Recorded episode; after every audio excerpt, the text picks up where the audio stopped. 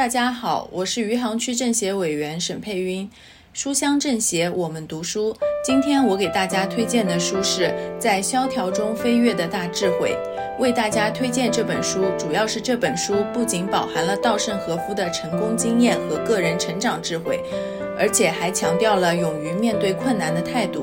对于想要在事业和个人成长方面取得成功的人来说，有具有非常大的启示和帮助作用。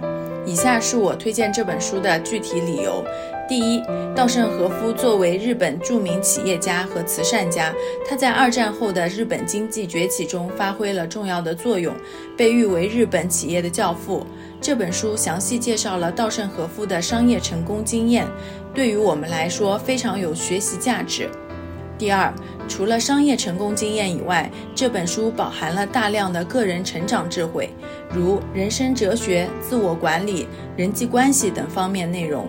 这些智慧可以帮助我们更好地了解自己，提升自己的素质和修养。第三。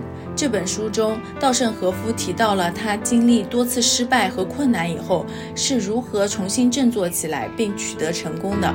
这些经历和态度，对于我们在创业和事业中遭遇到困难的时候，具有很大的启示和帮助作用。第四，这本书语言简洁易懂，也没有充满术语和理论，非常适合广大阅读者阅读。以上是我推荐这本书的理由。很荣幸可以和大家一起分享，谢谢。